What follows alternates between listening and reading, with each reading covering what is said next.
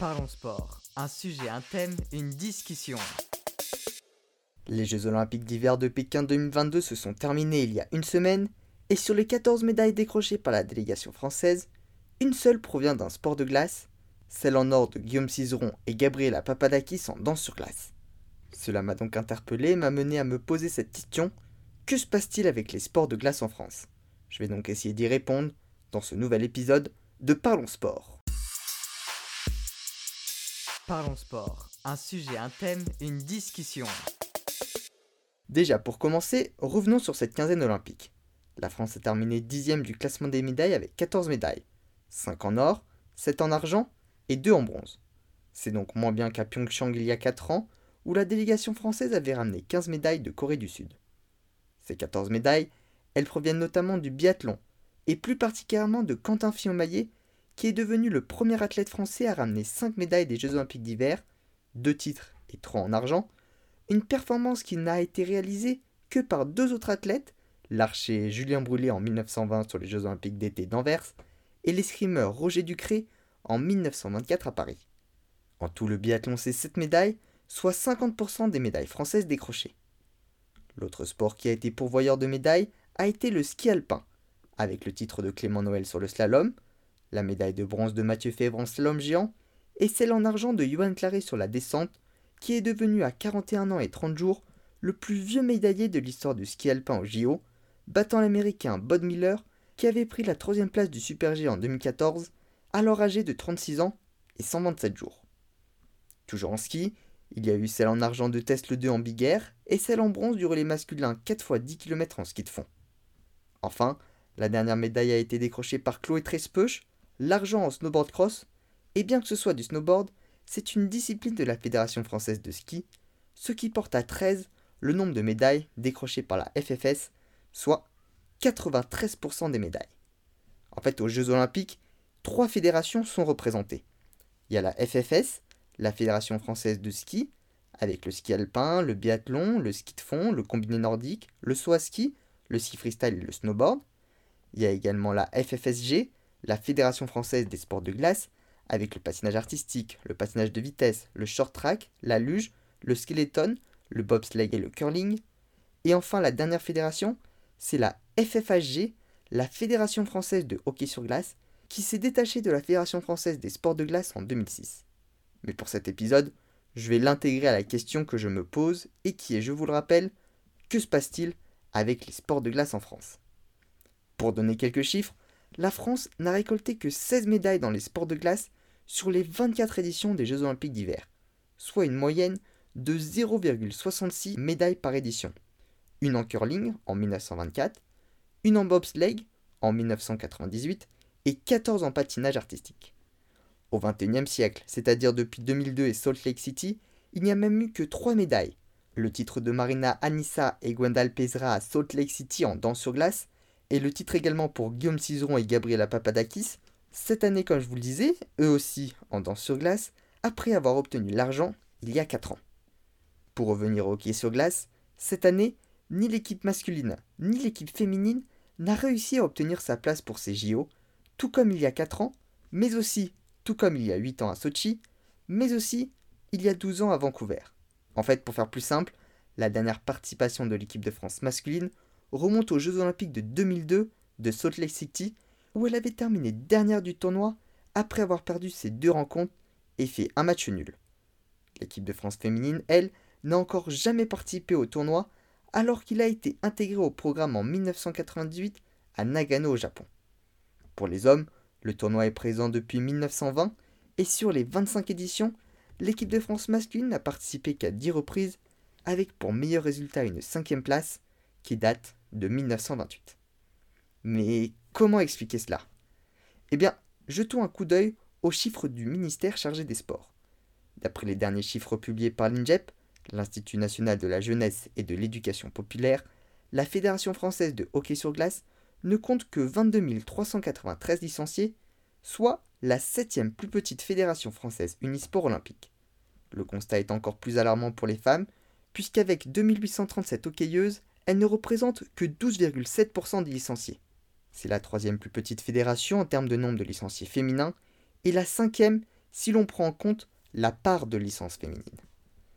Ces chiffres peuvent donc grandement expliquer cette absence, puisque si l'on compare au Canada, qui est la nation la plus titrée avec 13 victoires pour un total de 22 médailles, et eh bien là-bas, le hockey sur glace est le sport national, comme je vous l'ai déjà dit dans un épisode précédent, où j'étais revenu sur les sports nationaux de tous les pays du monde.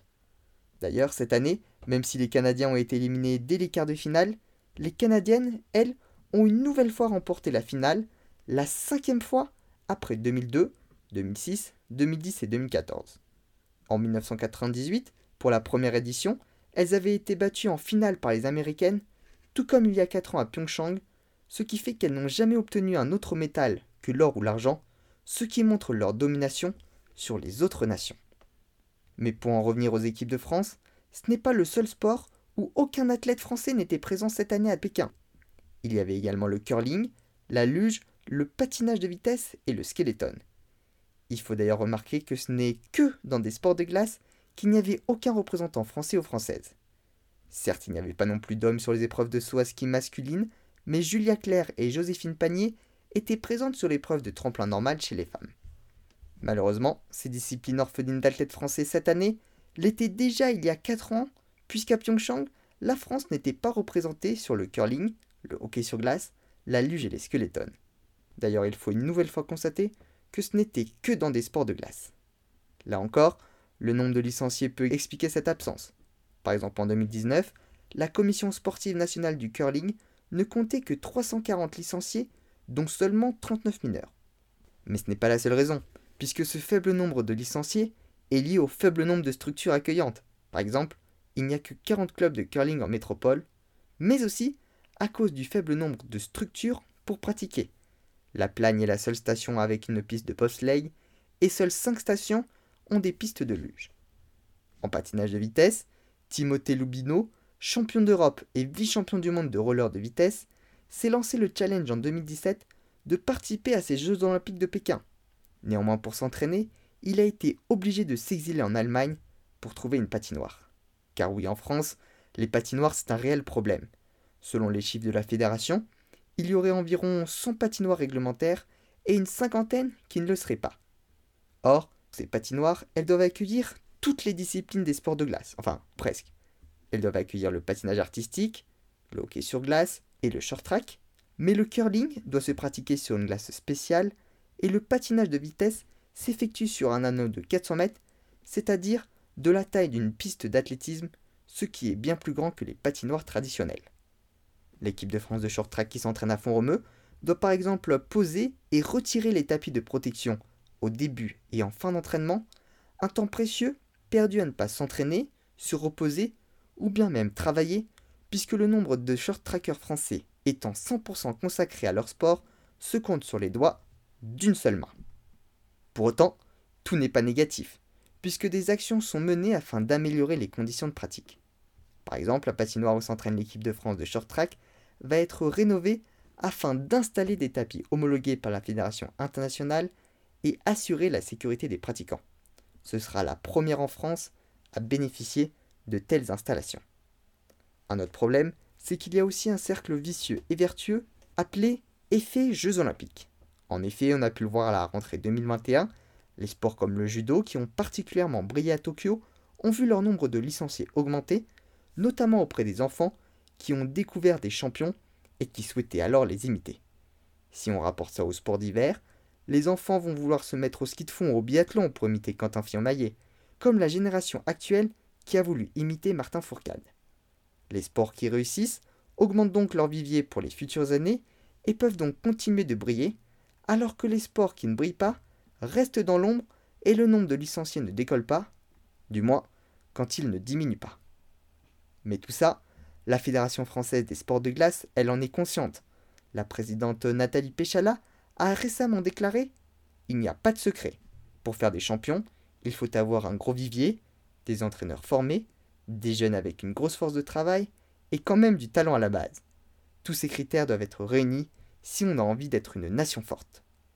Cette fédération est en pleine reconstruction.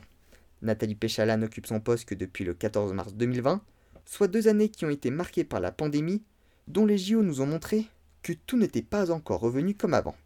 Nathalie Péchala a d'ailleurs pris la place de Didier Gaillaguet, qui avait démissionné un mois plus tôt suite à l'affaire Sarah Bibol et les autres accusations de violences sexuelles portées envers des entraîneurs que l'ancien président aurait protégés grâce à son poste.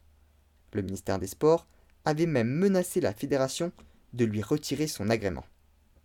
Après un nettoyage de nombreux occupants de postes clés, de l'affichage d'un nouveau profil avec un nouveau logo et la lutte pour maintenir les événements et garder ses licenciés, la fédération est désormais tournée vers la médiatisation, la recherche de partenaires et le développement de ces disciplines.